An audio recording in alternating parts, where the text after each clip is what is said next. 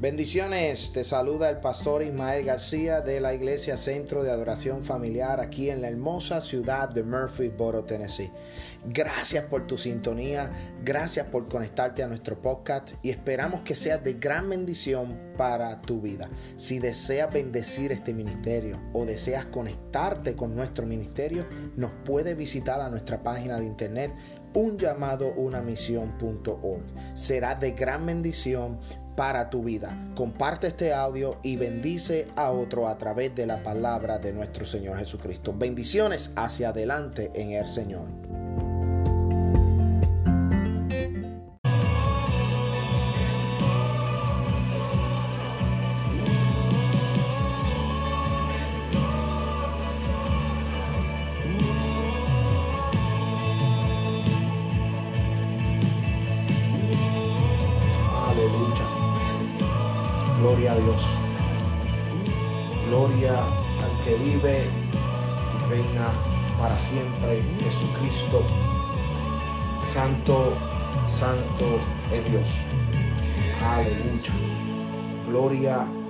Gloria, a Dios, que reina y vive para siempre. Dios bendiga a los hermanos que se están conectando en esta hora. Este es tu amigo y hermano, el pastor Ismael García de la Iglesia Centro de Adoración Familiar aquí en la hermosa ciudad de Murphysboro, Tennessee. En el día de hoy o en la tarde, en la noche de hoy, este, vamos a continuar con el estudio bíblico de Apocalipsis, especialmente los primeros tres capítulos. Eh, comenzamos la semana pasada, eh, perdón, el, martes estuvimos comenzando el, estudio de Apocalipsis y el estudio de las siete iglesias de Asia Menor. Eh, para dar un breve resumen, nosotros vamos a estar hablando por las próximas semanas o por los próximos días sobre el libro de revelación. El libro de revelación escrito por el apóstol Juan desde la isla de Patmos. Y pues el libro de Apocalipsis se divide en dos o tres secciones. La primera sección es, es la, la de la iglesia, era de la iglesia Luego vamos a ver la tribulación, la gran tribulación, el milenio y luego del milenio la eternidad. ¿Y qué dice la Biblia con relación a estas cuatro fases del de, libro de Apocalipsis? Eh, y estamos contentos. Le pido a los hermanos, ¿verdad? Que en esta tarde preciosa, eh, si no pudieron sintonizar el programa del martes, pueden regresar a la página de Facebook, eh, Centro de Adoración Familiar. Ahí tenemos eh, el video grabado o también nos puede visitar en nuestra página de YouTube, Ismael García Tennessee, Ismael García TN. Yo bendiga a los hermanos que están conectados en esta hora. Voy a hacer algunos envíos por WhatsApp eh, y ya mismo comenzamos. Mientras hago esta configuración aquí en la computadora, pues le voy a pedir que, que este, escuche esta hermosa alabanza. Amén. Dios le bendiga. Ya mismo vamos a, en breve, vamos a comenzar.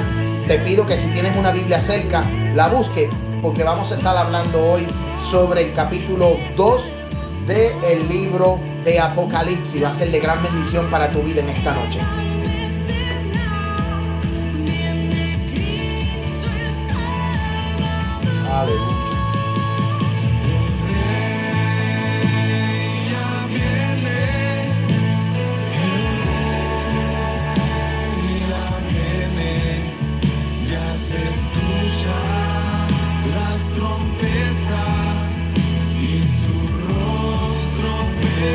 Gracias Jesús de Nazaret.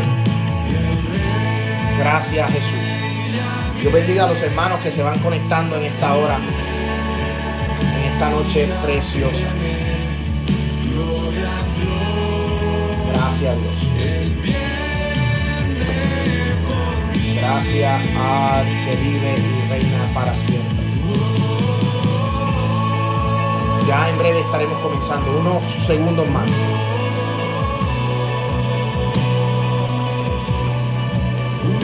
Aquí compartiendo.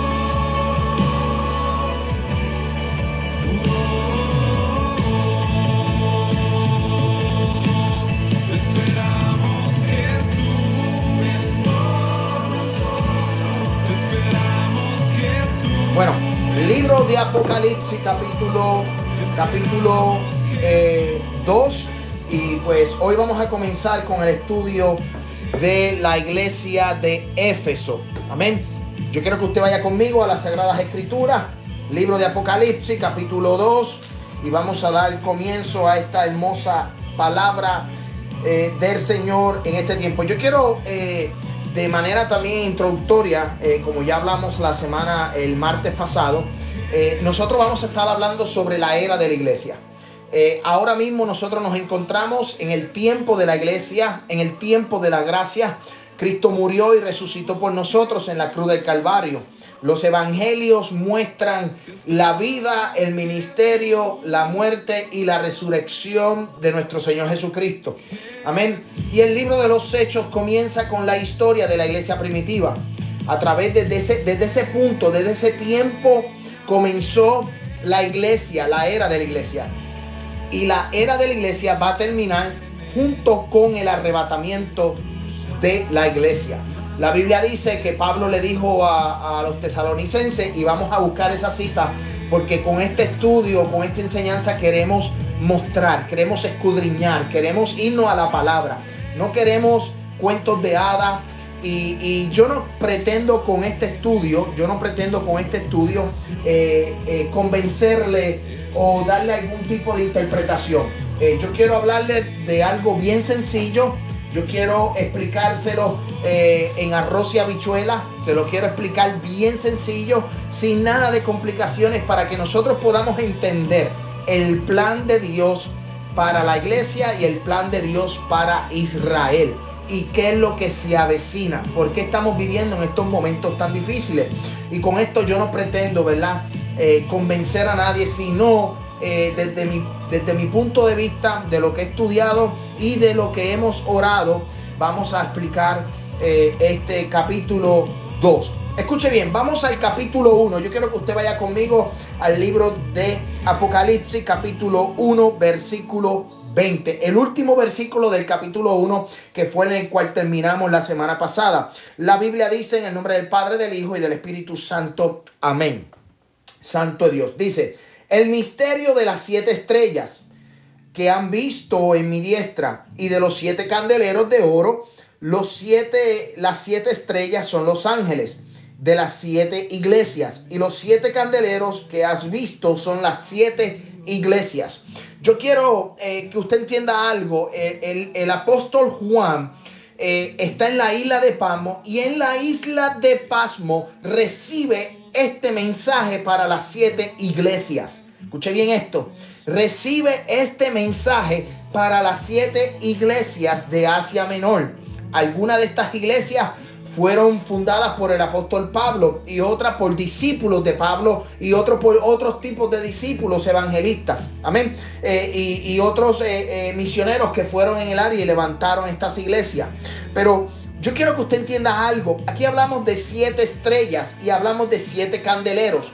Cuando el apóstol Juan recibe esta revelación en la isla de Patmos, el Espíritu le revela a través de nuestro Señor Jesucristo, le dice que el misterio de las siete estrellas que has visto en mi diestra y de los siete candeleros, y las estrellas son los ángeles. O sea, cuando hablamos de las estrellas, son los ángeles de la iglesia, lo cual se traduce para nosotros los pastores de la iglesia. Amén.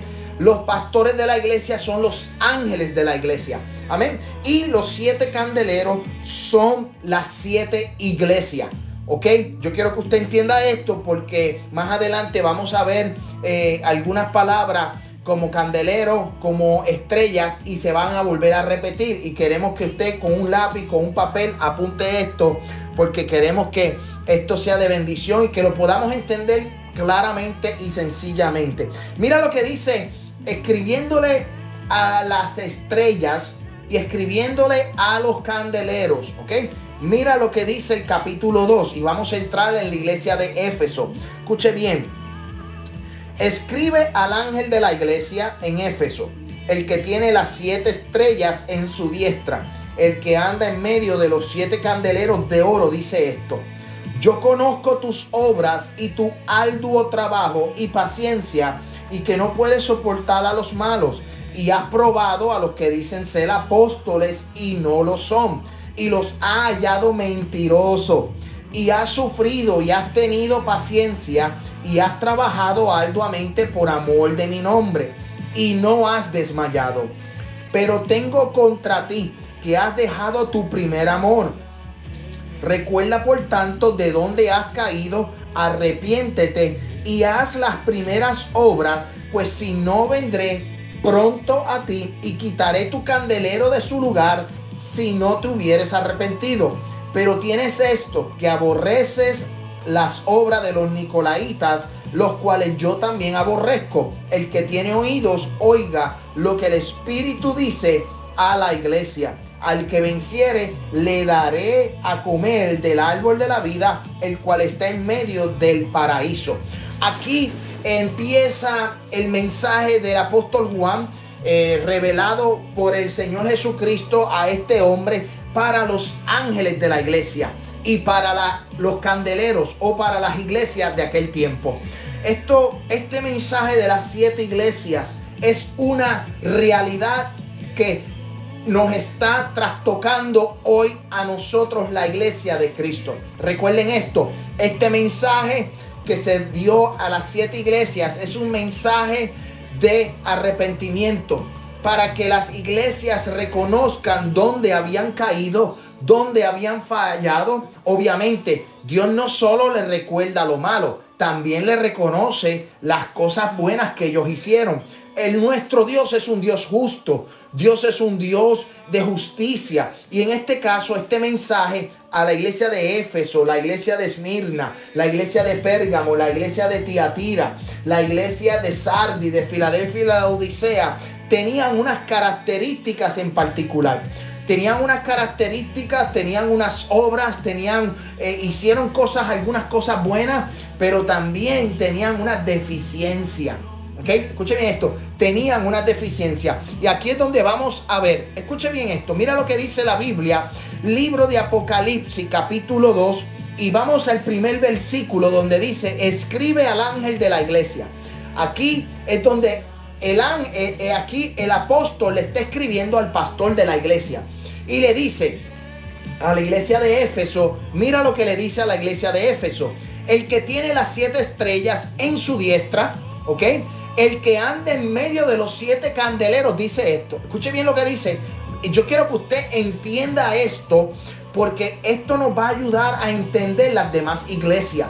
Mira lo que dice el libro de Éfeso, el libro de Apocalipsis, capítulo 1, capítulo 2, versículo 1. Mira lo que dice que Dios, Jesús, Jesús, Jesús está en medio de los siete candeleros. O sea, Jesús está en medio de la iglesia. Y Dios le da un mensaje, Jehová le da un mensaje al ángel de la iglesia. Y le reconoce ciertas cosas. Mira lo que dice el versículo 2. Yo conozco tus obras y tu arduo trabajo y tu paciencia.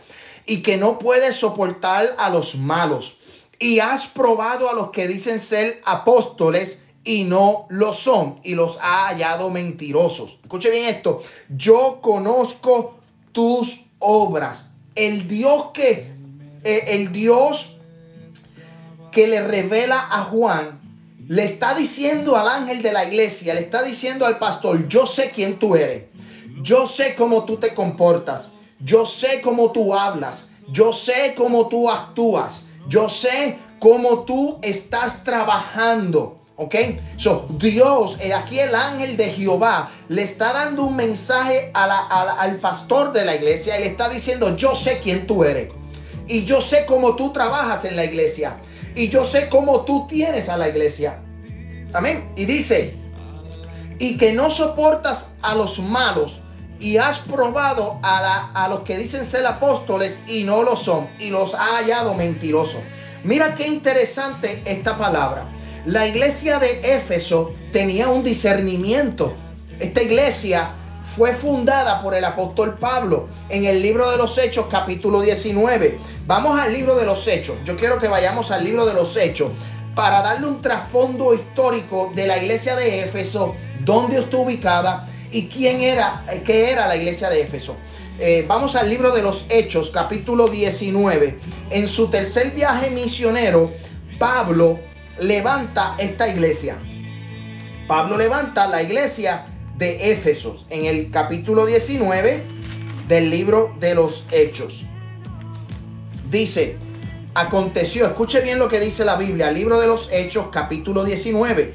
Dice, aconteció que entre tanto que Apolos estaba en Corintio, Pablo, después de recorrer las regiones superiores, vino a Éfeso y hallando a cierto discípulo, a ciertos discípulos, les dijo, ¿recibiste el Espíritu Santo cuando creíste? Y ellos dijeron, ni siquiera hemos oído si hay Espíritu Santo. Entonces dijo, ¿en qué pues fuiste bautizado? Ellos dijeron, en el bautismo de Juan. Dijo Pablo, Juan bautizó con bautismo de arrepentimiento, diciendo al pueblo que creyesen en aquel que vendría después de él. Esto es Jesucristo. Cuando oyeron esto, fueron bautizados en el nombre del Señor Jesús. Y habiéndole impuesto Pablo las manos, vino sobre ellos el Espíritu Santo y hablaban en lenguas y profetizaban. Esta iglesia, en el libro de los Hechos, tercer viaje misionero del apóstol Pablo, funda esta iglesia. Esta iglesia fue fundada por el apóstol Pablo. O sea, es una iglesia con es una iglesia con discernimiento, es una iglesia bien educada, es una iglesia bien preparada. No solo Pablo funda esta iglesia, sino que más adelante en el ministerio de Pablo, Timoteo fue pastor de esta iglesia. Y el mismo Juan, el mismo Juan que escribe el libro de Apocalipsis y, escribe el Evangelio según San Juan, también tomó como casa la iglesia de Éfeso. De hecho, para el tiempo de Domiciliano y de los emperadores de aquel tiempo, Pablo, este, eh, Juan fue arrestado y fue desterrado a la isla de Pasmo desde Éfeso. O sea, desde Éfeso, Pablo, eh, Juan fue arrestado y fue desterrado a la, a la isla de Pasmo donde recibe esta revelación. O sea, la iglesia de Éfeso es una iglesia bien preparada. Era una iglesia que tenía conocimiento, que tenía discernimiento. Dice que probaba a los que dicen ser apóstoles y no lo son, sino que los hallaba mentirosos. Sabían cómo evaluar al que afirmaba poseer liderazgo espiritual con base de doctrina y conducta. Yo quiero que usted entienda algo. La iglesia de hoy día, de hoy día, de hoy día, tiene que tener discernimiento. Tiene que saber probar a los que dicen ser apóstoles. Tiene que saber probar los que dicen ser profetas. Los que dicen hablar en el nombre de nuestro Señor Jesucristo. Los que dicen hablar así dice Jehová. Escuche bien esto. Yo quiero que usted vaya conmigo al Primera de Juan. Primera de Juan. Primera de Juan, capítulo 1, capítulo 4. Primera de Juan, capítulo 4. Santo es Dios. Dios bendiga a los hermanos que se están conectando. Honduras, Puerto Rico, Tennessee, Guatemala. Ha sido una bendición tremenda.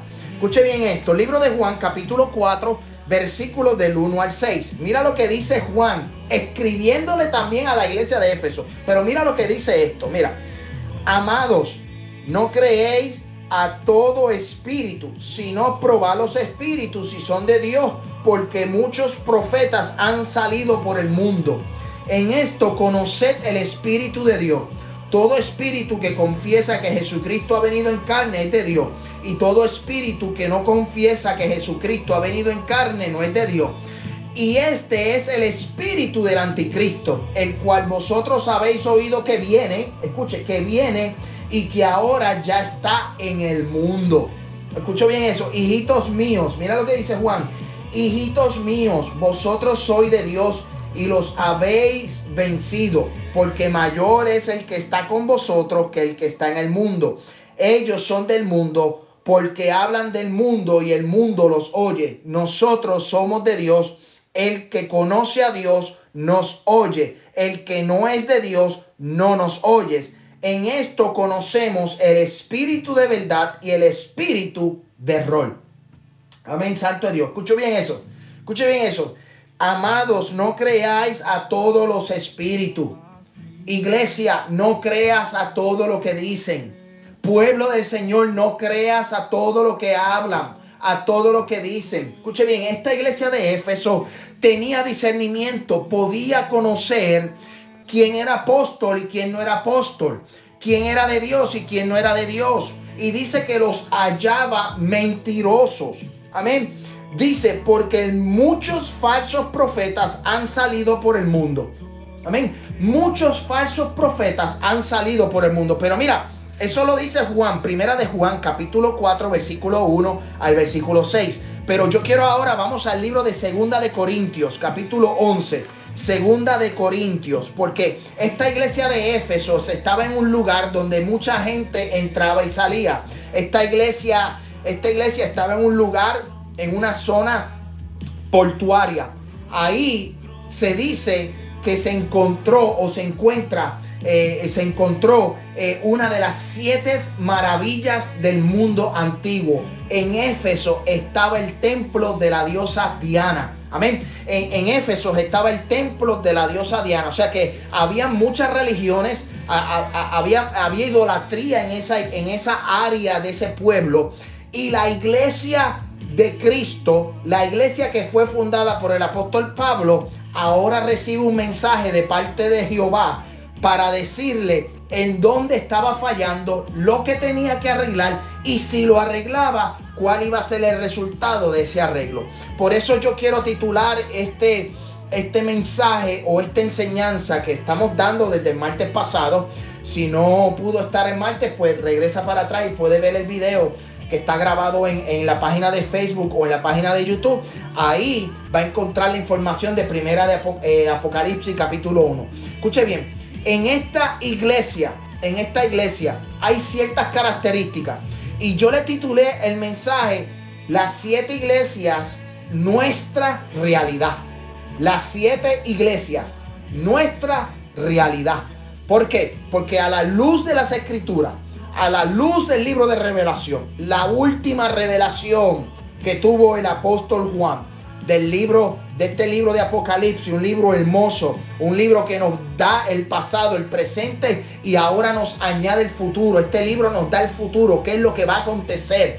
Yo no necesito, escuche bien, yo no necesito esperar que un profeta de ver un video en las redes sociales para que me diga a mí lo que ha de acontecer. Yo voy a las escrituras. Yo pruebo lo que las escrituras dicen.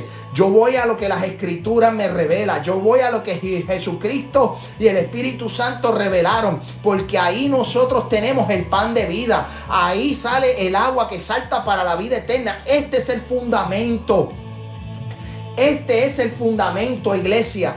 Y nosotros tenemos que estar pendientes, tenemos que abrir nuestros ojos.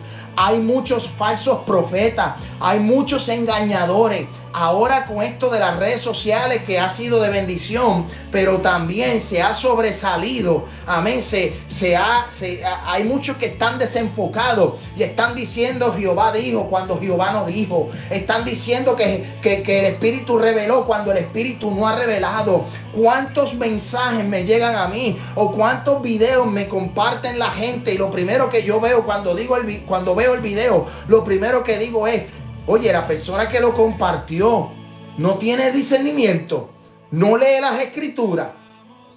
Toda profecía, toda palabra que recibamos de cualquier persona, yo no voy a juzgar el medio, yo voy a juzgar la profecía. Yo te voy a decir si viene de parte de Dios o no viene de parte de Dios. Por eso, iglesia, nosotros tenemos que estudiar la palabra. Por eso nosotros tenemos que escudriñarla. Por eso nosotros tenemos que introducirnos en esta palabra. Escuche bien, porque esto es el comienzo de lo que nosotros vamos a estar estudiando y cómo esto nos aplica a nuestra vida espiritual hoy día. Porque el arrebatamiento va a ocurrir pronto. Dice, dice las escrituras que un abrir y cerrar de ojos será la venida del Hijo del Hombre. Entonces la era de la iglesia, el tiempo de la iglesia se va a acabar cuando Cristo levante la iglesia. Amén. Cuando Cristo levante la iglesia, ahí va a terminar el tiempo de la iglesia. Y entonces Dios empezará a trabajar con los que se, con los que se quedaron y con el pueblo de Israel mediante la tribulación y la gran tribulación. Escuche bien esto. Pero vamos a segunda de Corintios, capítulo 11. Porque ya Juan dice que hay muchos falsos profetas. Hay muchos que están hablando en, su nombre. Y, la, y, y, las escrituras me dicen que hay que probar los espíritus. Escuche bien eso. Libro de Juan, capítulo 1. Primera de Juan, capítulo 4. Versículo 1. Me, me dice a mí que pruebe a los espíritus.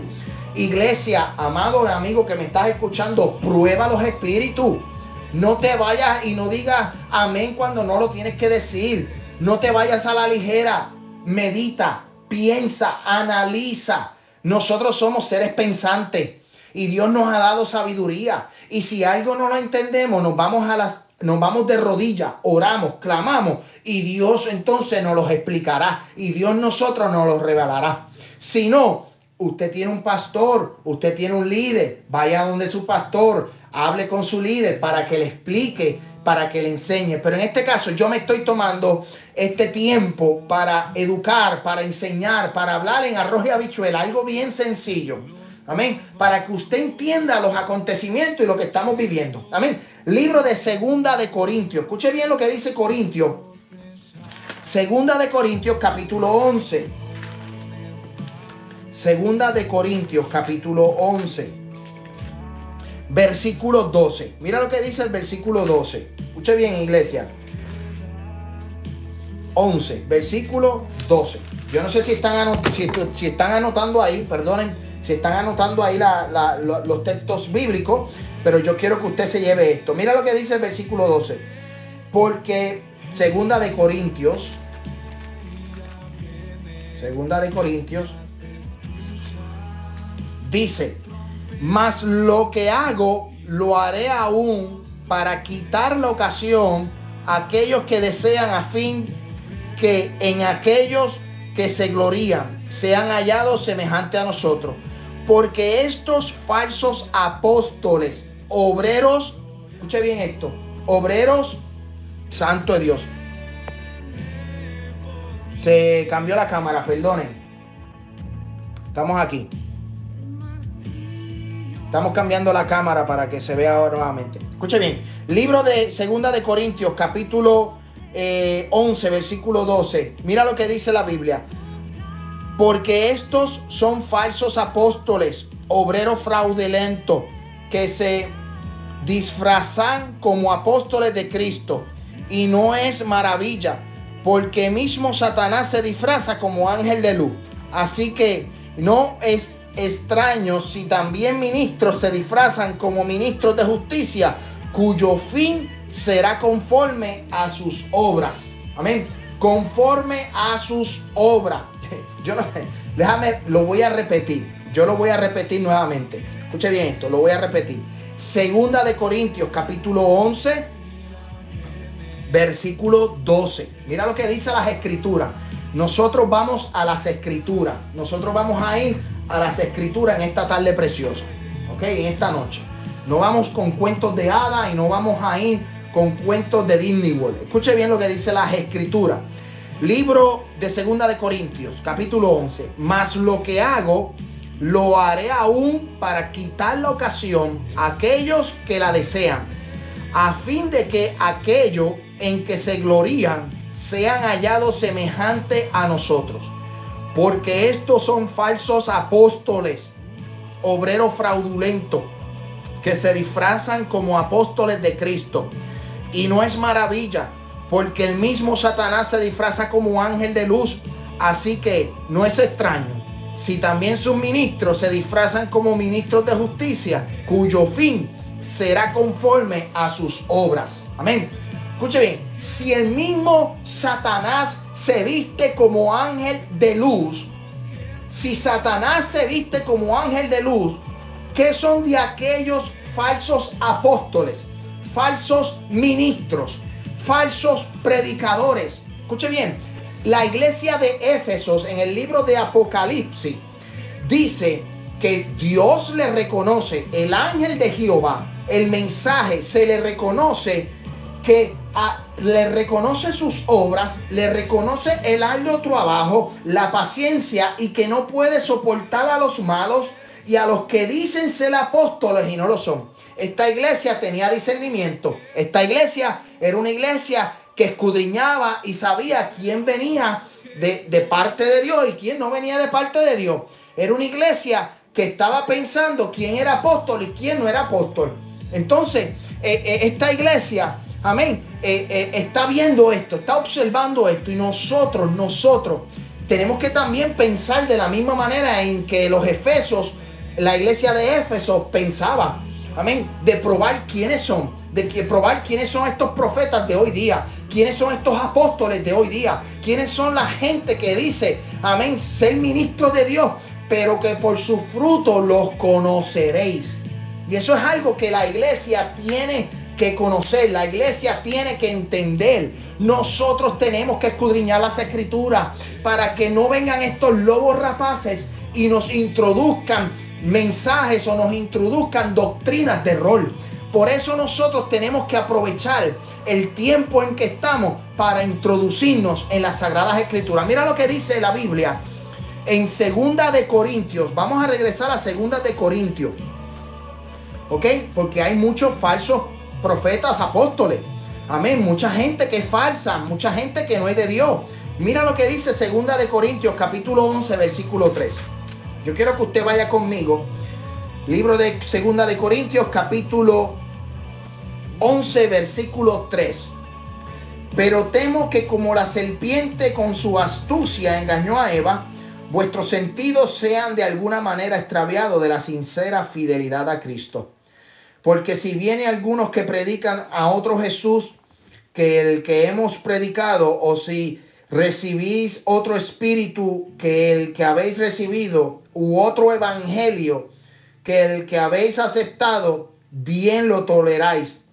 Y pienso que nada he sido inferior a aquellos grandes apóstoles pues aunque sea tosco en palabra, no lo soy en el conocimiento. En todo y por todo os los he demostrado. Aquí el apóstol Pablo le habla a los corintios nuevamente y les dice, amén, que si alguno viene predicando con un mensaje distinto, con un espíritu distinto, con un evangelio distinto, oye, no, no lo toleráis, no lo aguantéis tenemos que escudriñar las escrituras. Tenemos que pensar lo que estamos escuchando. No todo por las redes sociales vienen de parte de Dios. Tenemos que saber lo que estamos viendo. Tenemos que saber lo que estamos escuchando. Tenemos que saber lo que estamos tocando. Iglesia, tienes que prepararte. Iglesia, tienes que buscar eh, porque los tiempos son finales. La Biblia dice, yo quiero que entonces vayamos al libro de Mateo, capítulo 24, que lo estuvimos estudiando los primeros versículos.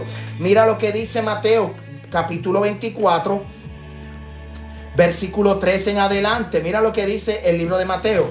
Yo quiero que usted vaya conmigo a las escrituras. Mira lo que dice el versículo 3. Y estando en el, sentado en el monte de los olivos, los discípulos se le acercaron aparte diciendo, dinos, ¿Cuándo serán estas cosas y qué señal habrá de tu venida y del fin del siglo? Respondiendo Jesús les dijo, mirad que nadie os engañe. No nos podemos ser engañados, pueblo. No podemos ser engañados, iglesia.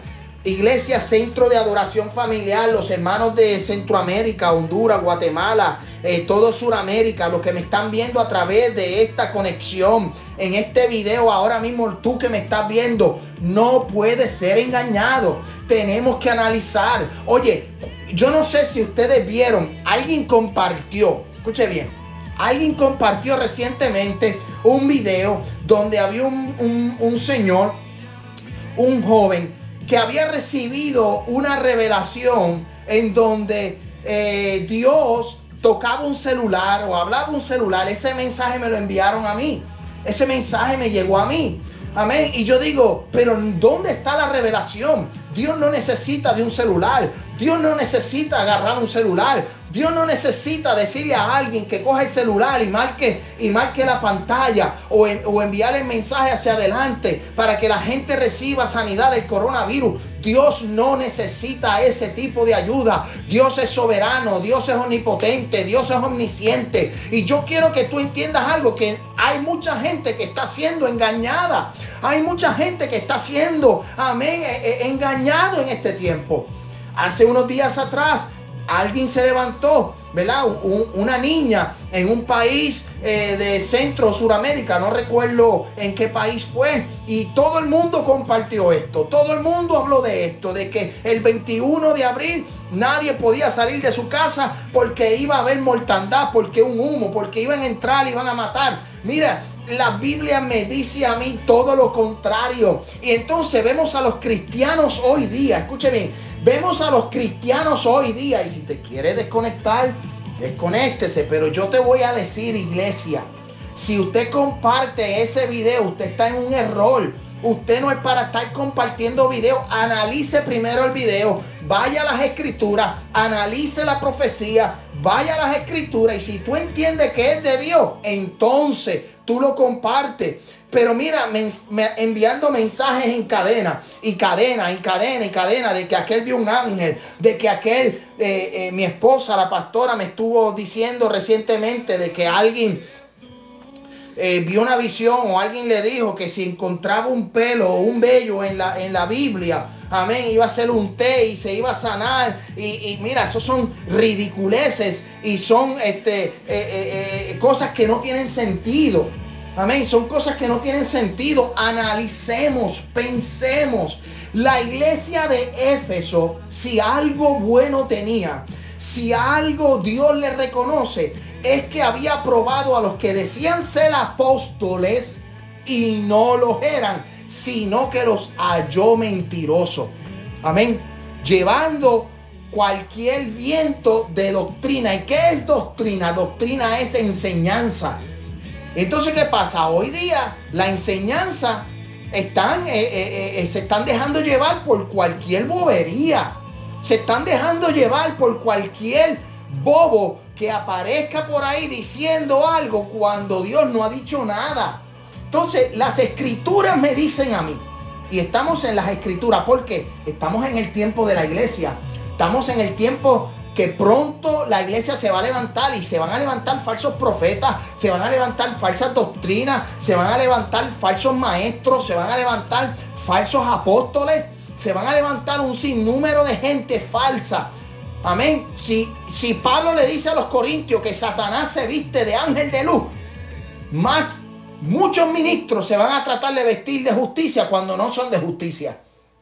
Amén. Santo de Dios. Yo quiero que entonces tú tú, entiendas que mismo Jesús en el libro de Sentado en el Monte de los Olivos, en el capítulo 24, esos primeros tres versículos, esos primeros cuatro versículos del 3 al 8, amén, son dedicados para la iglesia en términos del arrebatamiento. Eso se da antes del arrebatamiento de la iglesia. Y dice las escrituras que vendrán falsos maestros, vendrán muchos engañadores, vendrán gente a tratar de introducir herejías, doctrinas falsas. Entonces, ¿qué pasa? Si tú no estás preparado, si tú no estás buscando las escrituras, si tú no estás orando, si tú en vez de estar orando, escuche bien, si tú estás orando, pues tú vas a tener, amén, una porción, tú vas a tener un, un, algo diferente a lo que la gente hoy día está haciendo, que es entrando al internet, escuchando gente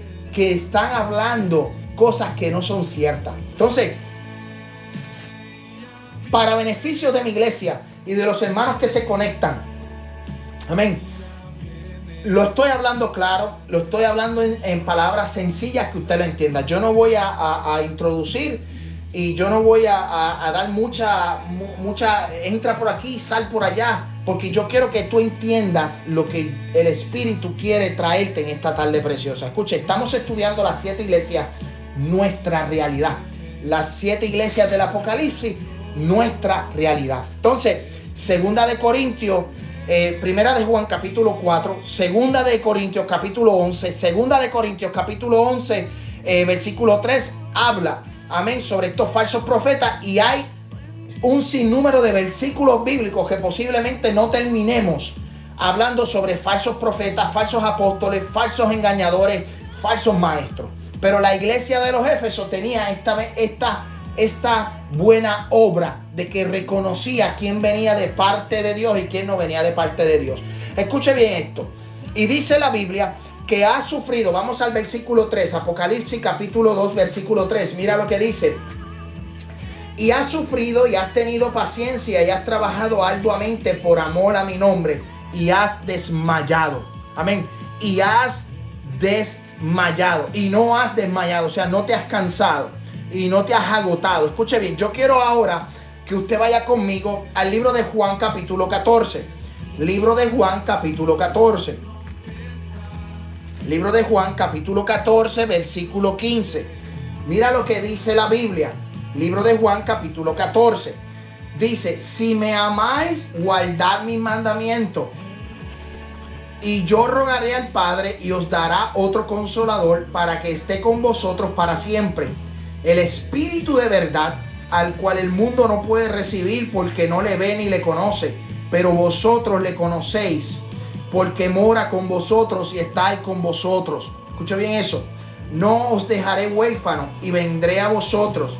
Todavía un poco y el mundo no me verá más, pero, yo, pero vosotros me veréis porque yo vivo y vosotros también viviréis. En aquel día vosotros conoceréis que yo estoy en mi Padre y vosotros en mí y yo en vosotros.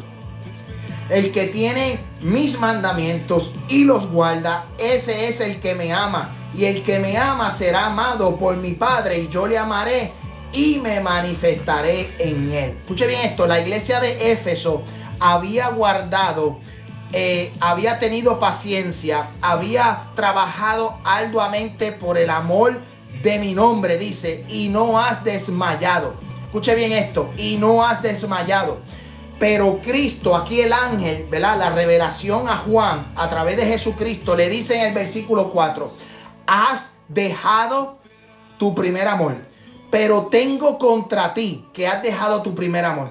¿Y qué fue lo que sucedió? Lo que sucedió fue esto que dejaron el mandamiento, dejaron al Espíritu Santo, dejaron, amén, Santo Dios, el amor hacia el Padre, el amor hacia Jesús, el amor hacia el hermano. Mira lo que dice el libro de Juan, capítulo 14. Acuérdate que la iglesia de Éfeso dice, pero tengo contra ti que has dejado tu primer amor. La iglesia había dejado su primer amor, había dejado esas primeras obras. Escuche bien, Mira lo que dice, el que guarda mis mandamientos y los guarda, ese es el que me ama. Y el que me ama será amado por mi Padre. Yo le amaré y me manifestaré en él. Mira qué lindo. O sea, para ellos dejar, escucha bien, para ellos dejar de amar, para dejar el primer amor, dejaron de amar al Padre, dejaron de amar al Hijo, dejaron de amar al mandamiento Mira lo que dice el libro de Juan capítulo 14 versículo 21. Dice, el que tiene mis mandamientos, o sea, mi palabra, y los guarda, ese es el que me ama. ¿Ok? Ese es el que me ama y será amado por mi Padre. Yo le amaré y me manifestaré en él. Alaba la gloria de Jehová en esta hora. Vamos a Primera de Corintios capítulo 16. Porque la iglesia de Éfeso dejó su primer amor. Amén dejó su primer amor. Primera de, F, eh, primera de Corintios, vamos a Primera de Corintios capítulo 16. Yo no sé si tú te estás gozando en esta tarde, pero hay una bendición bien bonita. Dice, mira lo que dice la Biblia. Primera de Corintios capítulo 16, versículo 22. El que no amare al Señor Jesucristo sea anatema. El Señor viene. Escuche bien eso el que no amare al Señor Jesucristo sea anatema. El punto, hay un punto, el apóstol Pablo pone un punto y luego termina la oración diciendo, el Señor viene. Mira qué interesante, el Señor viene. Y esta iglesia dejó de amar, dejó su primer amor, dejó ese inicio, esa llama por la cual empezó con el apóstol Pablo en el libro de los Hechos, en, su tercer viaje misionero, donde estuvo allí haciendo discípulos y no solo haciendo discípulos, dice que él impuso sus manos sobre la iglesia de Éfeso, sobre la gente en Éfeso y recibieron el Espíritu y recibieron al Señor Jesucristo. Y empezó la iglesia a crecer, empezó a, multiplicarse, empezó la iglesia a ensanchar su territorio. Pero en un trayecto, en un trayecto, la iglesia dejó de amarse porque se enfocó en las obras. Se enfocó, escuche bien, se enfocó en que, mira, Mira lo que dice, en el arduo trabajo, en el arduo trabajo. Y la iglesia no había desmayado, pero lamentablemente Cristo le encuentra un problemita. Y es que había dejado su primer amor. Mira lo que dice Efesios capítulo 1. El mismo libro de Efesios. Dios bendiga a Eliseo Calderón que se conecta allá en Filadelfia. Santo Dios. Dios bendiga a los hermanos que están conectados ahí en Puerto Rico. Eh, la iglesia centro de adoración familiar. Amén. Mira lo que dice la iglesia, a la, Pablo a la iglesia de Éfeso, a la iglesia de Efesios. Mira lo que dice. Versículo 15, primer capítulo, versículo 15. Mira lo que dice. Por esta causa también yo, habiendo oído de vuestra fe en el Señor Jesús y de vuestro amor para con los santos.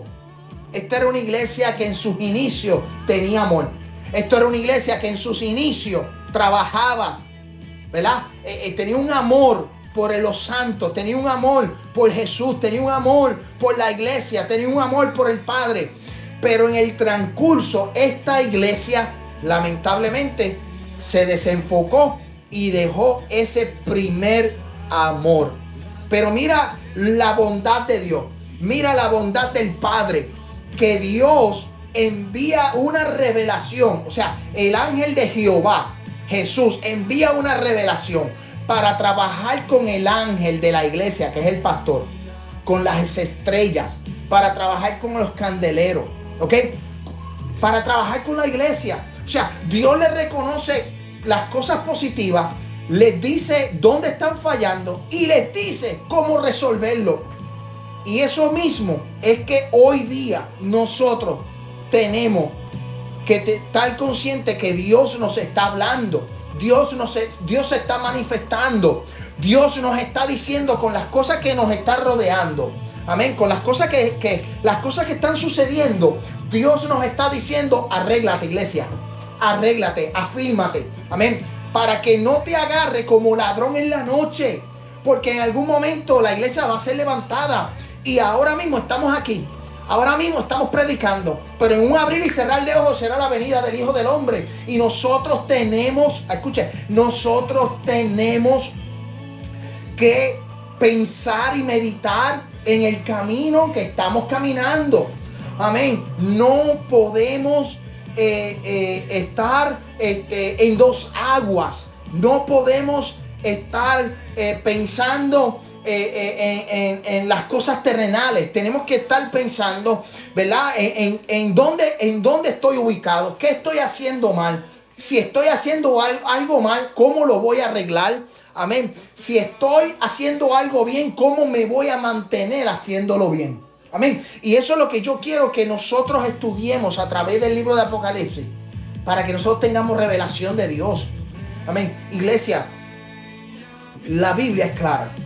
Y aquí el ángel dice, escribe al ángel de la iglesia.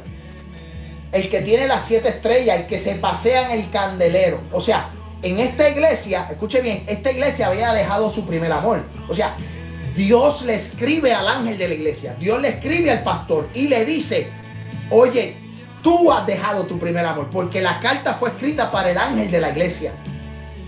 El pastor tiene una responsabilidad sobre la iglesia. Escucho bien eso. El pastor tiene una responsabilidad sobre la iglesia. Yo como pastor tengo una responsabilidad sobre mi iglesia, sobre cada uno de los hermanos, sobre cada uno de, los miembros de la iglesia Centro de Adoración Familiar. Por eso estamos estudiando, por eso estamos enseñando, por eso estamos eh, eh, los martes empezamos este estudio, los miércoles tenemos estudio bíblico donde los hermanos están participando. Perdonen, los domingos tenemos eh, servicio de adoración, ¿verdad? Los viernes vamos a estar dando la escuela bíblica a los jóvenes porque yo tengo una responsabilidad. Amén. Yo tengo una responsabilidad sobre ti, sobre la iglesia. Y es de poderte enseñar, es de poderte corregir. Hay gente que no le gusta la corrección. Yo he tenido gente que, que los he corregido y han terminado yéndose. No, no aguantan la corrección y se terminan yendo. Amén. Pero, pero yo soy responsable de decirle a una persona lo que, lo que el Espíritu me deja sentir para corregirle. Amén. Yo recuerdo en una ocasión, y, lo digo en toda la confianza, lo, voy, voy a decir. Escuche bien lo que voy a decir. Y esto va a estar aquí grabado. Si usted lo quiere compartir, compártelo. En una ocasión vino una persona donde mí. Escuche bien. En una ocasión vino una persona donde mí a corregirme. Y que el Espíritu le había revelado siete cosas de mí. Siete cosas de mí. Que el Espíritu le había revelado siete cosas de mí.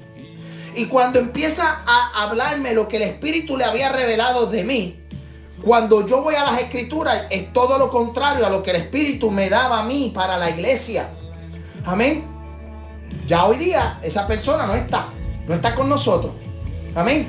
Pero nosotros tenemos que abrir los ojos y el pastor es responsable de la iglesia y el pastor va a ser llamado a cuenta. Amén. entonces, eh, eh, eh, el que venga alguien y, venga y nos hable y nos diga, el Espíritu me revela, pero cuando tú ves la condición, cuando tú ves la condición de la persona, cuando tú ves la condición de la persona de que no asiste a la iglesia, de que falta la iglesia, de que no se congrega, de que cuando tenemos culto de oración no va, de que cuando tenemos servicio de estudio bíblico no aparece. Entonces, el Espíritu te revela, el Espíritu te habla para corregirme a mí, pero tú no te congregas en la iglesia. Se dañó esto. Yo tengo que decirlo. ¿Y tú sabes por qué lo estoy diciendo? a, los amigos que me están viendo. ¿Sabes por qué lo estoy diciendo? Porque se acabó el tiempo ya. Ya es tiempo que nos ajustemos los pantalones y la falda en su sitio. Es tiempo que cojamos las cosas de Dios en serio. Es tiempo de que nosotros nos ajustemos, la iglesia y el pastor, ambas partes. Nosotros tenemos que ajustarnos. Y este tiempo que Dios nos ha permitido vivir es para que Dios es el tiempo que Dios nos ha dado a mí y le ha dado a la iglesia para ajustarse. Nos tenemos que ajustar. Nos tenemos que preparar. Nos tenemos que poner en la brecha, en el camino. Tenemos que ajustarnos. Y aquí, a las siete iglesias, el Espíritu de Jehová, Jehová le habla a los pastores primeramente. Y les dice, pastor, tú has fallado en que has dejado tu primer amor. Has dejado tu primer amor. Se lo dijo al pastor primero.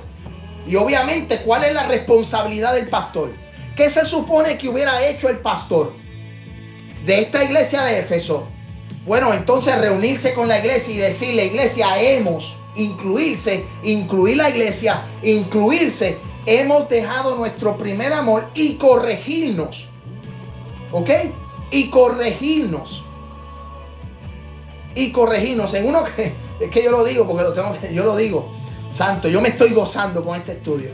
Porque es que no, no se me va a olvidar. Vinieron a donde mí.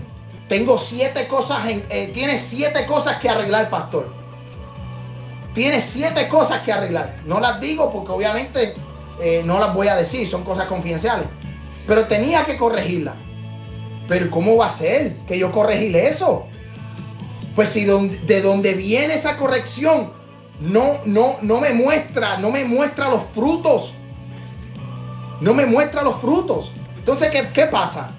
Entonces, eh, eh, estamos viendo de que hoy día cualquiera, cualquiera, Dios me habló, Dios me habló, Dios me habló. Y uno se pela la rodilla, uno se quema la rodilla, orando, orando y orando y no, y, no, y, Dios no le habla a uno.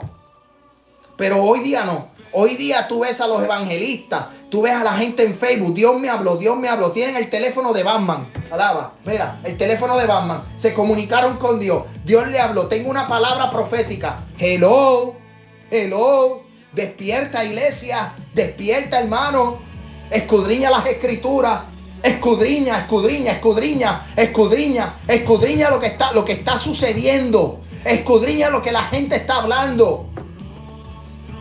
Mira, si usted comparte un video de un profeta o de algo que va a ocurrir y no se cumple, usted está siendo partícipe de, de estar sembrando el terror en la sociedad. Y eso no lo podemos hacer.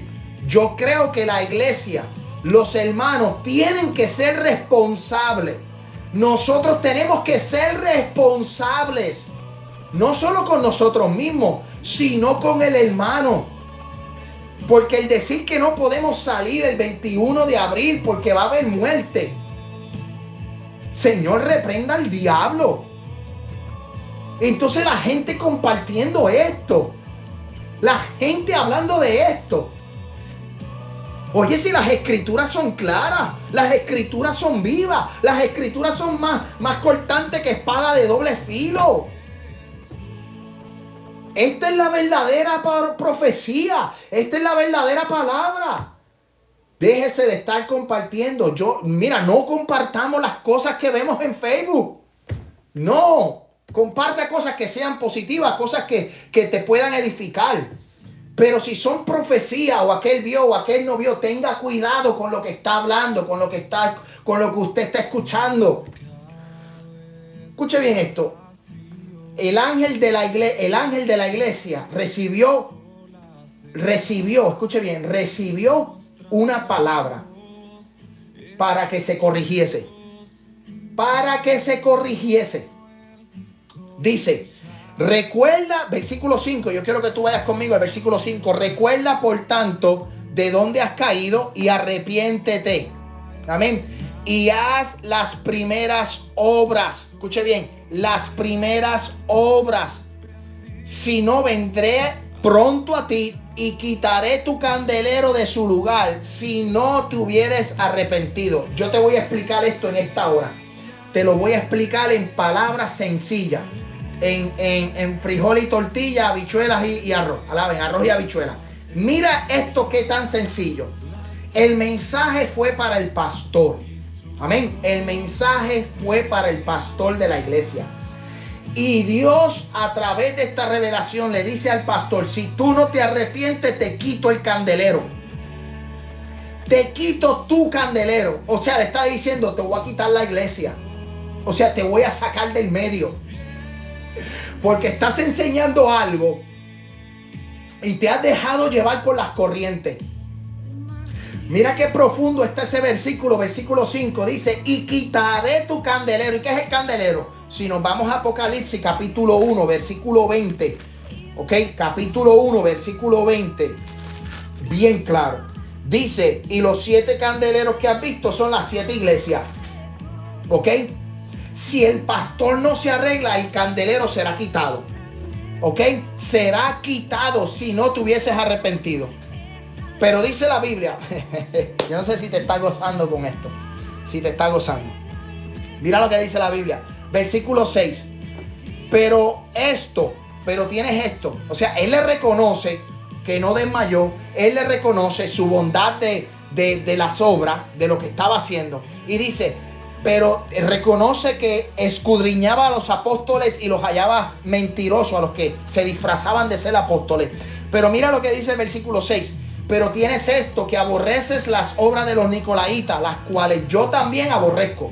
O sea, dejó su primer amor, pero él aborrecía, el pastor no daba paso a los nicolaitas. ¿Quiénes eran los nicolaitas? Vamos a explicar quiénes eran los nicolaitas. Los nicolaitas eran creyentes que habían transigido en su fe en fin de disfrutar alguna de las prácticas pecaminosas de la sociedad efesia. Algunos creen que el nombre de Nicolaita es más o menos equivalente en griego de la palabra hebrea que significan significaba Balaamitas. O sea, provenían de Balaam. Balaam fue un profeta que indujo a los israelitas a actuar según su deseo pecaminoso. Escucha bien eso. Balaam fue un profeta que indujo a los israelitas a actuar según sus deseos pecaminosos. Oye, yo no sé si tú te has encontrado con profetas hoy día que están poniendo sus deseos pecaminosos en el pueblo de Dios. Y hay que tener mucho cuidado, amén, de esos profetas que estamos escuchando. Escuche bien, esto también fue un problema ¿ok? Para la iglesia de Pérgamo. La iglesia de Efesio y la iglesia de Pérgamo tuvieron esta situación donde eh, Balaán y los Nicolaitas se querían introducir y la iglesia de Éfeso los aborrecía, no les daba paso, ¿ok? Entonces, los Nicolaitas, Nicolaitas significa la conquista, el que conquistó al pueblo, ¿ok? El que conquistó al pueblo. Según Irenes, el fundador fue el mismo Nicolás que se eligió como los diáconos, uno como de diácono, en el libro de los Hechos capítulo 6. Pero él siempre fue un creyente falso que después se volvió apóstata. O sea, esto proviene del libro de los Hechos capítulo 6, cuando se hace la elección de los diáconos, hubo uno, ¿verdad? Que se introdujo que era falso, se terminó siendo un falso creyente, ¿ok? Los nicolaitas participaban en diversas diversidades de inmoralidad y asaltaban a la iglesia con tentaciones sensuales. Clemente de Alejandría, escuche bien, Clemente de Alejandría dice, se abandonaron al placer como chivos dedicados por completo a sus propias indulgencias, sus enseñanzas de pervertir la gracia y reemplaza la libertad cristiana con el libertinaje pecaminoso. Hoy día estamos viendo esto. Hoy día estamos viendo que el, el, la, el, el libertinaje se ha, se ha convertido en un camino pecaminoso. Hoy día le decimos a lo malo bueno y a lo bueno malo. Hoy día eh, eh, tenemos o estamos en el 2020, todo ha cambiado, eh, la tecnología cambia, la iglesia cambia, los templos cambian y van introduciendo herejías, van introduciendo, perdón, este, enseñanzas, falsas doctrinas. Entonces, esto lo que provoca es que entonces se convierta en, un leve, en vez de, de, libertinaje, se convierta en algo pecaminoso. Y eso es algo que la iglesia de Éfeso, ¿verdad? Los aborrece, como Dios aborrece la doctrina de los nicolaitas. Amén. Como Dios aborrece la doctrina de Balaam. Y eso es algo que si Dios la aborrece, ¿por qué hoy día, hoy día en la iglesia del 2020 se están introduciendo estas doctrinas? ¿Por qué en la iglesia hoy día se están introduciendo estas enseñanzas? Bueno, porque acuérdese algo, los tiempos cambian, la iglesia ha cambiado, pero la palabra de Dios no cambia. Dice la Biblia que el cielo y la tierra pasarán, mas su palabra no pasará. Alaba la gloria de Jehová en esta hora preciosa. Entonces, eso es algo que nosotros tenemos que estar conscientes. Amén. No todo lo que brilla es oro. No todo lo que brilla es oro. No todo porque porque aquella iglesia hace algo bueno no quiere decir que aplica para mi iglesia. Allá ellos, allá ese templo, allá esa doctrina allá ese pastor. Aquí en las siete iglesias de Apocalipsis, Dios le llamó la atención al pastor. Y obviamente el pastor tenía que trabajar con la iglesia para corregirse, para corregir la deficiencia. Porque Dios estaba dando una oportunidad. Hoy Dios te está dando una oportunidad, iglesia. Hoy Dios te está dando una oportunidad. Y Dios nos está dando una oportunidad para que nos corrijamos, para que nos enderecemos para que nosotros empecemos a buscar de arriba y no de abajo. Tenemos que empezar a buscar de la palabra y dejar de escuchar tanta bobería por las redes sociales. Amén. Y, esto yo no lo digo para que eh, tener muchos likes o que la gente vea mis videos. No, yo estoy tratando de mantener a la iglesia ya que no nos podemos congregar porque estamos en cuarentena. Yo necesito mantener a la iglesia centro de adoración familiar y aquellos amigos que se conectan con pasto, con alimento, con, con escudriñando las palabras. Yo prefiero tener esta hora de, de, estudio bíblico con la iglesia y que los y, y no, escuchen bien, y no que los hermanos estén por ahí buscando una palabra en Facebook, ¿verdad? Nosotros, yo como pastor soy responsable y yo tengo que tomar mi tiempo para enseñar, instruir a la iglesia. Por eso yo estoy tomando esta hora. Porque si yo no lo hago y espero a que abran la iglesia, o sea, espero que abran el templo para volvernos a reunir, ¿qué va a pasar con las ovejas? ¿Qué va a pasar con las ovejas de este redil? Pues entonces van a empezar, como dicen, a picar en terreno, en diferentes terrenos. Y eso es algo que nosotros tenemos, los pastores tenemos que tener cuidado. Hoy, hoy, yo le digo a la iglesia, se tiene que sujetar tanto en el templo como también a través del internet. Y ustedes no pueden estar escuchando cuanto bobo hay por internet. Hay que tener mucho cuidado a quien tú escuchas, a quien tú oyes. Amén. Yo no les prohíbo, eh, eh, yo no les estoy diciendo nombre. Yo no, le estoy, yo no le estoy diciendo a quién tienen que escuchar o no. Yo creo que, que ustedes y yo, y yo, me incluyo, somos adultos y tenemos que saber a quién escuchamos y a quién no escuchamos. Amén. Entonces, ¿qué pasa? Mira lo que dice. Pero después que Dios le toca la fibra del corazón a este pastor y le dice, reconoce a los apóstoles que no lo son. Eh, no has desmayado, has trabajado. Tengo unas pocas cosas contra ti. Y esas pocas cosas has dejado tu primer amor. Y, y le da la opción para corregirla. Le da el tiempo para corregirla. Y le dice el versículo 7. El que tiene oídos oiga lo que el Espíritu dice a la iglesia. El que venciere le daré a comer del árbol de la vida, el cual está en medio del paraíso de Dios. Escuche bien esto. Escuche bien esto. El que venciere le está diciendo al pastor de la iglesia de Éfeso, si tú te corriges y vences, yo te voy a dar a comer del árbol de la vida. ¿Por qué del árbol de la vida? Porque si tú comes del árbol de la vida, vas a ser eterno, vas a tener vida eterna. Escucha bien esto. Vamos al libro de Génesis, capítulo 2. Libro de Génesis, capítulo 2. Libro de Génesis, capítulo 2, versículo 8 dice, mira lo que dice las escrituras. Y Jehová Dios plantó un huerto en Edén, al oriente, y puso allí un hombre que se había formado. Y Jehová Dios hizo nacer de la tierra todo árbol delicioso a la vista y bueno para comer. También el árbol de la vida en medio del huerto y el árbol de la ciencia del bien y del mal. Habían varios árboles y habían dos árboles, dos árboles en medio del huerto del Edén. El árbol de la vida y el árbol de la ciencia del bien y del mal. Lo cual Dios le había dicho al hombre, si comes, te mueres. Si comes, te mueres. ¿Por qué? Porque entonces entraba la desobediencia. La serpiente engañó a Eva Eva le dio a comer al hombre y ambos los ojos fueron abiertos. Entonces el hombre vino a ser, eh, eh, vino a entender lo que era el pecado. El pecado entró por ese hombre, entró por esa, por esa desobediencia. Pero cuando el hombre sale del huerto del Edén, dice la Biblia, dice las escrituras, que Dios puso un ángel con una espada desenvainada para proteger el huerto y para proteger el árbol de la vida. Porque dice Dios en el libro de Apocalipsis, dice que él puso el ángel porque tenía miedo de que el hombre extendiera su mano y tomara del árbol de la vida.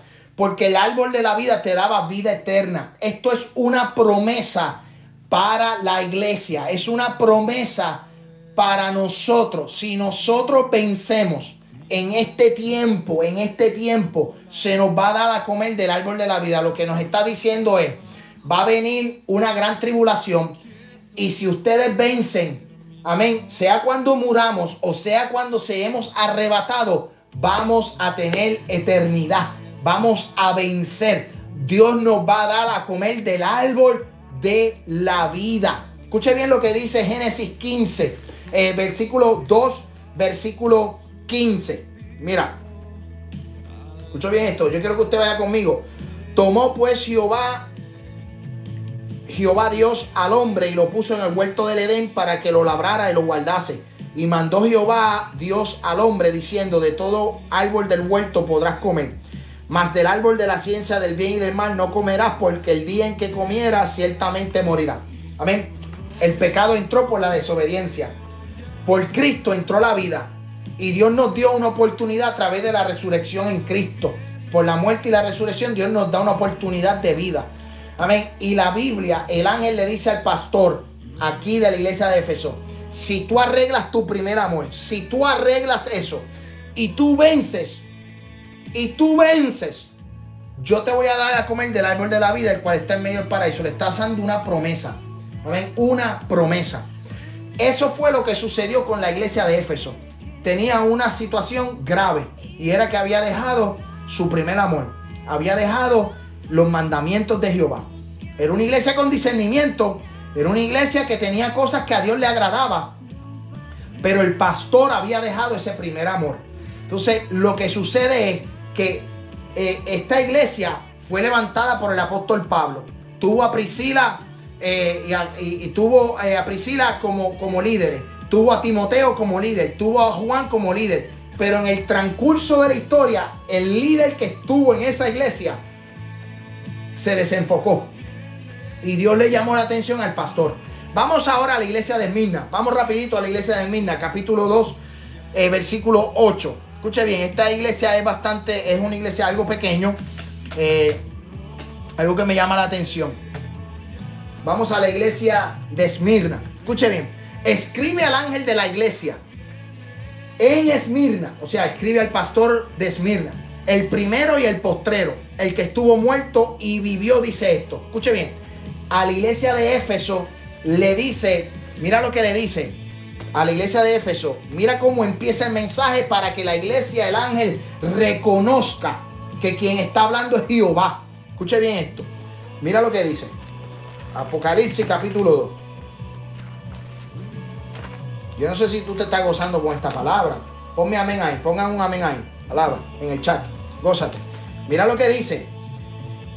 Escribe al ángel de la iglesia en Éfeso, el que tiene las siete estrellas en su diestra, el que anda en medio de los candeleros de oro, dice esto. Ahora a la iglesia de Esmirna le dice lo siguiente. Escribe al ángel de la iglesia en Esmirna. El primero y el postrero, el que estuvo muerto y vivió. Le está diciendo, le está diciendo, el primero y el postrero. El primero y el postrero. Le está diciendo, el que murió y el que vivió, el que resucitó el que resucitó, le escribe, o sea, Jesús, que es el dueño de la iglesia, porque Cristo la compró a precio de sangre. Cristo compró la iglesia a precio de sangre. La iglesia le pertenece a Cristo. La iglesia no es mía. La iglesia somos tú y yo. Tú y yo somos la perla preciosa.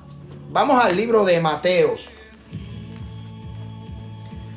Vamos, vamos al libro de Mateo capítulo 13, rapidito. Para que usted entienda esto, que el dueño de la iglesia es Jesús de Nazaret. Tú y yo no somos dueños de la iglesia. Nosotros somos parte de la iglesia. Somos parte de la iglesia. Mateo capítulo 13. Escuche bien, Mateo capítulo 13, versículo 45. Mira lo que dice. También el reino de los cielos es semejante a un mercader que busca buenas perlas, que habiendo hallado la, una perla preciosa, fue y vendió todo lo que tenía y la compró. Tú y yo somos la perla, tú y yo somos la, la iglesia. Y Cristo, que es el dueño, que la compró a precio de sangre, descendió de su trono de gloria, como dice Pablo a los filipenses en el capítulo 2, versículo 7, donde dice, hay un sentir en vosotros como lo hubo en Cristo Jesús el cual siendo Dios no escatimó a cosa que aferrarse, sino que descendió hasta lo sumo, hasta hacerse hasta la muerte, la muerte de cruz. Amén. Y dice que se le dio un nombre que es sobre todo nombre para que lo que esté en el cielo, en la tierra y debajo de la tierra se doble toda rodilla. Cristo pagó el precio. Yo no soy dueño de la iglesia, yo soy parte de la iglesia. Amén. Cristo pagó el precio. Y aquí Cristo le está revelando a Juan en la isla de Patmos, escuche bien, en la isla de Patmos la condición de las siete iglesias. Y hoy Cristo está revelando, Cristo está revelando, Cristo está revelando hoy la condición de su pueblo. Hoy la condición de su pueblo. ¿Y qué condición? Bueno, vamos a nombrar algunas de las condiciones. El discernimiento. Ya la gente no tiene discernimiento, lo hablamos hace unos minutos atrás. La gente compartiendo cosas que no tienen son ni sentido. Amén. Discernimiento, la gente perdió el discernimiento. Muchos, muchos, muchos han perdido el discernimiento de, de espíritu. Ya la gente no sabe por dónde camina la misma iglesia. Pero entonces Dios está revelando con el coronavirus y Dios está revelando con todo esto que está aconteciendo, que son señales del arrebatamiento de la iglesia. Todo esto son señales del arrebatamiento de la iglesia. Esto está dejando al descubierto al remanente. Escuche bien, cuando nosotros volvamos al templo, cuando nosotros volvamos al templo, vamos a saber quién tomó tiempo para orar en esta cuarentena y quién no tomó tiempo para orar en esta cuarentena. Esta cuarentena va, a mostrarnos a nosotros quién oró y quién no oró, quién leyó la Biblia y quién no leyó. Sí, e, esto nos ha probado a nosotros y esto ha probado a mucha gente y hay muchos en la fe que se han mantenido y hay otros que no se han mantenido. Escuche bien, y como Cristo es el dueño, como Cristo eh, pagó el precio de sangre y, vendió todo lo que tenía por esta perla preciosa que es la iglesia, le revela a la iglesia de Mina, dice, yo soy el primero y el postrero, yo soy el primero y el último, el que estuvo muerto, el que estuvo tres días en la tumba, el que resucitó de entre los muertos, el que fue a Hades y quitó la llave, Amén. El que resucitó, es más, le digo más, el que le dijo, el que le dijo al ladrón en la cruz, desde hoy estarás conmigo en el paraíso. Alaba. Desde hoy estarás conmigo en el paraíso. Amén. Santo de Dios. Escuche bien esto. Le revela la condición de Esmirna. Dice, yo conozco tus obras y tu tribulación y tu pobreza, pero eres rico. Amén y la blasfemia de los que dicen ser judíos y no lo son. Eh, aquí sí que se, se va a calentar. Esto aquí se va a calentar. No quiero que se desconecten. No quiero que te desconecte cuando escuche lo que te voy a decir. Mira lo que dice. Mira lo que dice. No quiero que te desconecte. Mira lo que dice. Yo conozco tus obras y tu tribulación y tu, y tu pobreza. Pero eh, tú eres rico. En tu pobreza tú eres rico y la blasfemia de los que dicen ser judíos y no lo son, sino que son sinagogas de Satanás. Aquí Dios o el Espíritu, Jesucristo, no le encuentra una deficiencia, no le está encontrando una deficiencia a la iglesia de Mina, sino le está dando una advertencia. De las siete iglesias, dos iglesias no se le encontraron deficiencia. Dos. La de Esmirna y la de Filadelfia. Las demás iglesias, deficiencia, desánimo, eh, unas situaciones críticas que tenían que arreglar. En este caso, el Espíritu de Jehová, Jehová le muestra y le dice al ángel, le dice al pastor de la iglesia, yo conozco tus obras, yo conozco tu situación difícil, yo conozco por lo que tú estás pasando. Yo sé que tú no, que tú, que tú en tu condición de pobreza, pero recuerda, eres rico en mí, eres rico en mí. Dice, y la blasfemia de los que dicen ser judíos no lo son. Esta iglesia era una iglesia de gentiles. Era una iglesia de gentiles. Y dice, y la blasfemia de los que dicen ser judíos y no lo son, sino que son sinagogas de Satanás. Yo quiero decirle algo a los hermanos que están aquí en esta hora. ¿Sabes qué? Tú y yo somos gentiles. Tú y yo somos hijos de Dios. Tú y yo no somos judíos. ¿Por qué yo tengo que practicar las cosas del judaísmo. Porque yo tengo, amén, santo Dios, que imitar al judío? Cuando aquí bien claramente el Espíritu le dice, o sea, Jehová le dice a la iglesia de Esmirna y la blasfemia de los que dicen ser judíos y no lo son. Hoy día, hoy día, hoy día se ha metido un espíritu de judaísmo y se ha metido un espíritu en las iglesias. Amén, de querer ser más judío que los judíos. Y por eso tú los ves que están danzando, que meten cuernos, que soplan el chofar, que meten aquí, eh, practican las cosas, quieren ser más judíos. ¿Ah? ¿Ah? Ya se dañó esto. O sea, yo quiero abrirte la mente. Yo quiero abrirte porque nosotros somos gentiles. Yo no necesito practicar la cultura judía. Si Cristo me hizo libre. Si Cristo me dio vida. Si su pueblo lo rechazó, ¿por qué yo voy a aceptar doctrinas de un pueblo que rechazó a Cristo? ¿Por qué yo voy a aceptar doctrinas que un pueblo rechazó con Cristo? Entonces, no. Mira, darte un ejemplo, darte un ejemplo. En la sinagoga se iba a estudiar la ley. No se iba a danzar. En el templo, cuando estaba construido, se iba a hacer sacrificio. En el templo no se danzaba. Entonces, esta iglesia dice que les, les, conocía la blasfemia de los que dicen ser judíos. Nosotros no tenemos que practicar los judíos. Yo he ido a muchas iglesias y, y yo no digo esto para condenarlos ni para salvarlos. Si tú quieres practicar las danzas, practica las danzas. Ese es tu problema. Si tú quieres practicar y sonar los chofares, suena los chofares como tú quieras. Amén. Yo no te voy a decir si estás condenado, te voy a salvar. No, porque aquí la condenación viene cuando tú niegas a Jesús y la salvación viene cuando tú confiesas a Jesús. Son temas doctrinales. Amén. Son temas de enseñanza. Si tú las practicas, allá tú, ese es tu problema. Pero aquí la Biblia me indica a mí la blasfemia de los que dicen ser judíos no lo son. Entonces, nos, eh, les, revela la, revela la condición de la iglesia y dice, tú, tú vas a entrar en un periodo de tribulación. Yo quiero ahora entrarte a la introducción. Yo te quiero dar un poco de historia. Según Josefo y según los historiadores, el pastor de esta iglesia se llamaba Policarpio. Y Policarpio fue quemado en aceite. Escúchame bien, en aceite. Fue martirizado en aceite. Amén, en aceite, en aceite caliente para el tiempo, para el emperador, eh, para, uno de los emperadores que más crueldad hubo. Amén, en ese tiempo. Y Policarpio recibe esta palabra y dice, no temas en nada a lo que va a padecer. He aquí el diablo, Satanás, echará a alguno de vosotros en la cárcel para que seáis probados y tendréis tribulación por 10 días.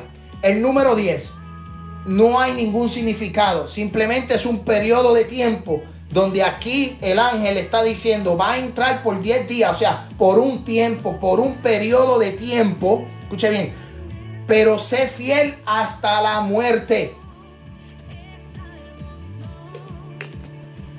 Sé fiel hasta la muerte y yo te daré la corona de la vida. Escuche bien eso yo te daré la corona de la vida. No le está librando de la muerte. No le está librando de la muerte. Le dice, sé fiel hasta la muerte y yo te daré la corona de la vida. O sea, Policarpio pasó por el juicio de este emperador donde fue quemado. ¿Y por qué? ¿Por qué eh, eh, Policarpio fue quemado con aceite? Bueno, según los historiadores, dice que aquel emperador eh, lo quemó con aceite porque había una fama, había una reputación entre los hijos de Dios, entre los discípulos, entre la gente que servía a Dios, y era que Dios los libraba. Por ejemplo, los libró de las cárceles, los libró de los azotes. A, muchos de ellos eh, fueron librados, ¿verdad? de eso estaba en la historia, librados del horno de fuego, librados de, como Daniel del foso de los leones. O sea, había un Dios que los libraba de la muerte. Y entonces para, para evitar que Policarpio fuera librado de la muerte, este emperador toma a Policarpio y lo sumerge en aceite caliente. Y este hombre muere. Este hombre padeció, murió fue uno de los, fue uno de los, de los mártires de aquella época. Fue un mártir donde dice, las, no las escrituras, donde dicen los libros de historia que este hombre no negó a Jesús. Por eso cuando el ángel escribe a esta iglesia le dice, no temas en nada lo que vas a padecer. He aquí el diablo de vosotros, eh, el diablo echará a algunos de vosotros a la cárcel para que seáis probados y tendréis tribulación por un tiempo, por un periodo de tiempo. Sé fiel hasta la muerte, hasta la muerte, y yo te voy a dar la corona de la vida. Y dice, el que tiene oídos, oiga lo que el Espíritu dice a la iglesia. El que tiene oídos, oiga lo que el Espíritu dice a la iglesia. El que venciere no sufrirá daño de la segunda muerte.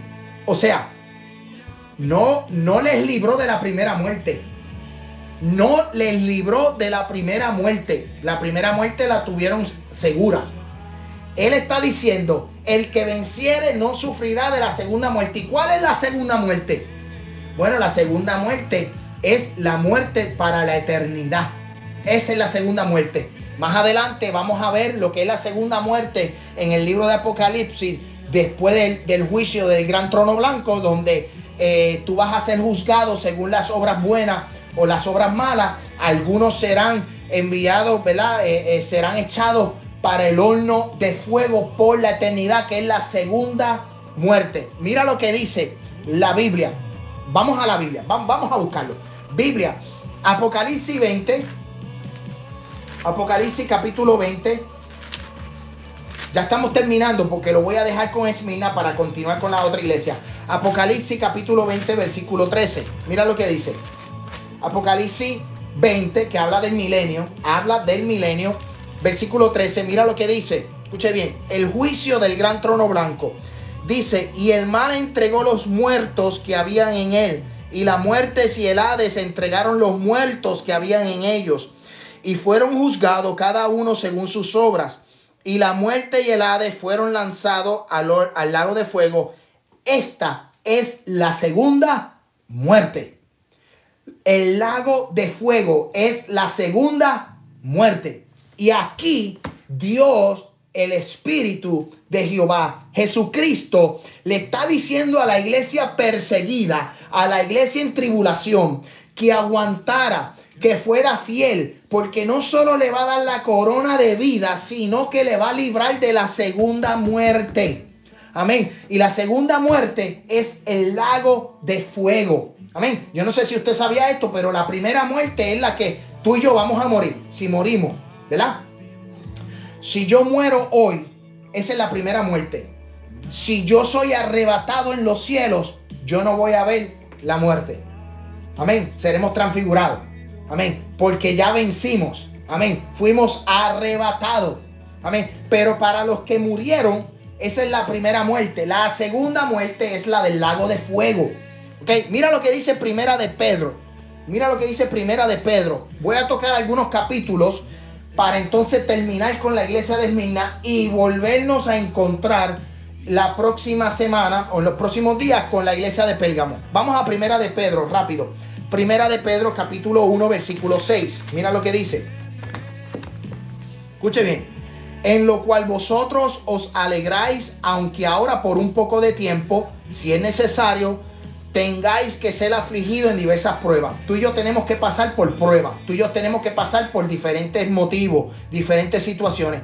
Para que sometida prueba vuestra fe, mucha más preciosa que el oro, el cual aunque perecedero se prueba, con fuego, sea hallada en alabanza, gloria y honra cuando sea manifestado Jesucristo, a quien amáis sin haberle visto, en quien creyendo, aunque ahora no lo veáis, os alegráis con gozo inefable. Amén. Tú y yo vamos a ser perseguidos, tú y yo vamos a, ser probados. ¿ok? La iglesia de Mirna fue probada. La iglesia de Mirna fue puesta en tribulación. El diablo les echó a la cárcel.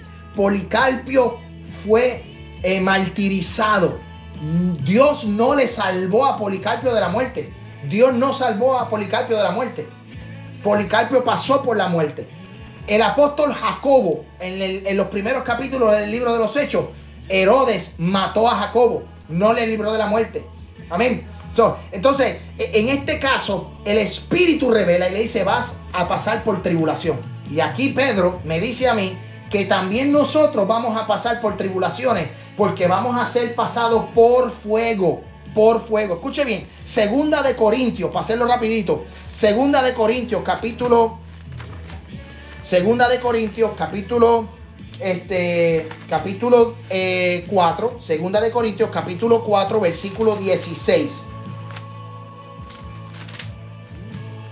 Segunda de Corintios, capítulo 4, versículo 16. Amén. Mira lo que dice. Versículo 16.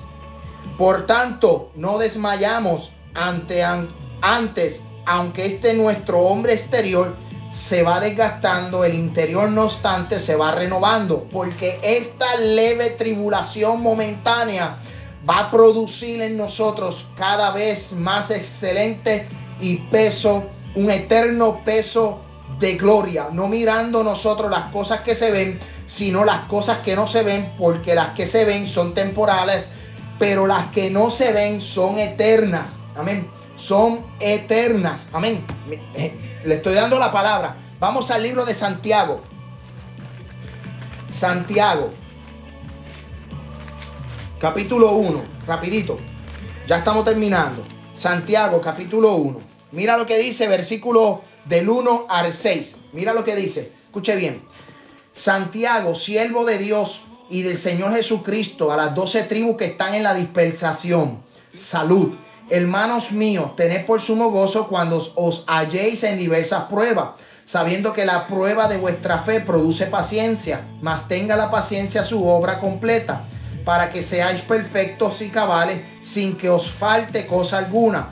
Y si alguno de vosotros tiene falta de sabiduría, pídala a Dios, el cual el cual da a todos abundantemente y sin reproche les hará dada. Pero pida con fe, no dudando, porque el que duda es semejante a las ondas del mar que es arrastrada por el viento y echada, escuche bien, y echada de una parte a otra. Iglesia, nosotros vamos a pasar por pruebas, vamos a pasar por vicisitudes.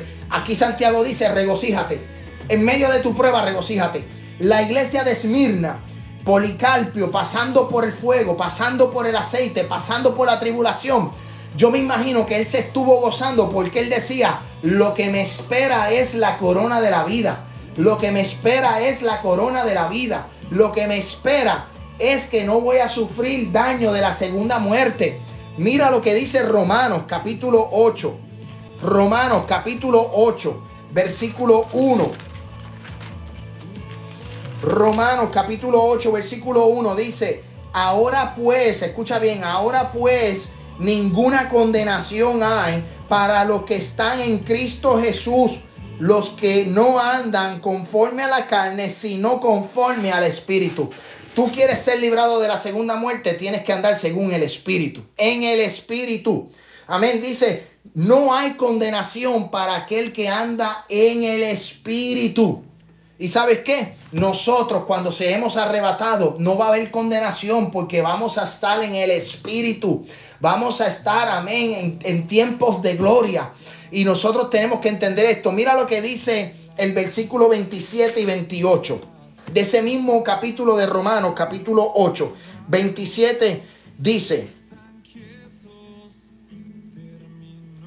27 y 28 dice, mas el que escudriña los corazones sabe cuál es la intención del Espíritu, porque conforme a la voluntad de Dios intercede por los santos. Y sabemos que los que aman a Dios, todas las cosas les ayudan a bien. Esto es a los que conforme a sus propósitos son llamados. Amén. Son llamados. Mira lo que dice el 35 al 39. ¿Quién nos separará del amor de Cristo? Tribulación, angustia, persecución, hambre, desnudez, peligro, espada. Como está escrito, por causa de ti somos muertos todo el tiempo. Somos contados como ovejas de matadero. Antes, en estas cosas, somos más que vencedores. Escuche bien, somos más que vencedores del cual nos amó por lo cual estoy seguro que ni la muerte, ni la vida, ni los ángeles, ni los principados, ni las potestades, ni lo presente, ni lo porvenir, ni lo alto, ni lo profundo, ni ninguna otra cosa creada por Dios nos separará del amor de Cristo que es en Cristo Señor nuestro. Amén. La iglesia de Esmirna estaba pasando por un proceso de persecución por el emperador de aquel tiempo que tomó a Policarpio y a los fieles de la iglesia y los introdujo a las cárceles, a tribulaciones, los puso en prueba. Amén. Y, y Jesucristo en esa revelación al pastor de la iglesia le dice, escuche bien lo que le dice, si tú vencieres, yo no vas a sufrir, yo te voy a cuidar y no vas a sufrir daño de la segunda muerte. Para nosotros los que creemos que la iglesia va a ser levantada antes de la gran tribulación, la escuela interpretativa de los pre, la pretribulación nos enseña que Cristo va a levantar la iglesia y los que seremos arrebatados o seamos los que son resucitados, dice la Biblia que estaremos por la eternidad porque vamos, porque venceremos, porque venceremos. La Biblia dice que el reino de los cielos sufre violencia y solamente los valientes lo arrebatan. Esto es una guerra continua. Bueno, vamos a terminar. Me tomé un poquito más de tiempo porque quería terminar estas dos iglesias. La próxima semana o el próximo día que estemos dando este estudio, vamos a continuar con la iglesia de Pérgamo, Tiatira, Sardis y la Odisea y Filadelfia. Recuerden, la iglesia de Filadelfia es la iglesia preocupada. La iglesia de Esmirna es la iglesia perseguida. Amén. Y todo esto acontece antes del arrebatamiento de la iglesia para irnos a encontrar con nuestro Señor Jesucristo. Dios te bendiga, Dios te guarde. Espero que ¿verdad? este estudio haya sido de gran bendición y, de mucha paz para su alma, para su espíritu y que pueda conectarse la próxima semana. Eh, eh, si quiere más información sobre nuestro ministerio, lo puedes hacer al 615-605-8648. Espero que haya sido de gran bendición para ustedes. Santo de Dios.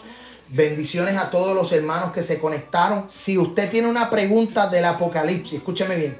Si usted tiene una pregunta del Apocalipsis, por favor, envíamela al inbox, envíame al WhatsApp y al final estaremos eh, contestando las preguntas del Apocalipsis eh, con relación a la interpretación, ¿verdad? De las escrituras, a lo que podamos interpretar de las escrituras. Dios bendiga de manera especial a los hermanos que se conectaron, eh, la hermana Ginelis que se conectó, la hermana ah, familia Ginelis Domenech, Ángel Onas, la, Heidi en Guatemala, a la familia Guzmán Martínez, Pastor Gelson, Dios me lo bendiga allá en Guatemala, Dios bendiga a Katy González que estuvo conectada, mi hermana Marilyn Santiago que estuvo conectada, también bendecimos la vida de María Salas, a su esposo Silvestre, Dios bendiga a la pastora Joana allá en Comayagua, Honduras, Dios bendiga a Dalín Sotos, Dios bendiga a Nancy eh, Román, Dios bendiga a Simer, Dios bendiga también al hermano Uciel que estuvo conectado.